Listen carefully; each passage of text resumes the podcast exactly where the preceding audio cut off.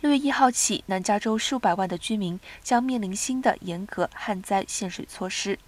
然而，这些规定将如何适用于遍布南加的游泳池，包括是否将泳池覆盖、是否需填满泳池等，各水区措施都不同，甚至还有矛盾。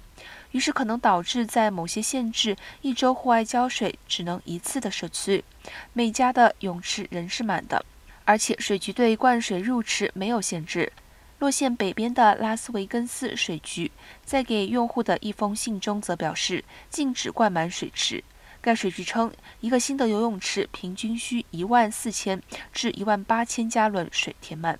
若以每年所有的新游泳池许可证的总和来看，相当于城市每年用水量的百分之一。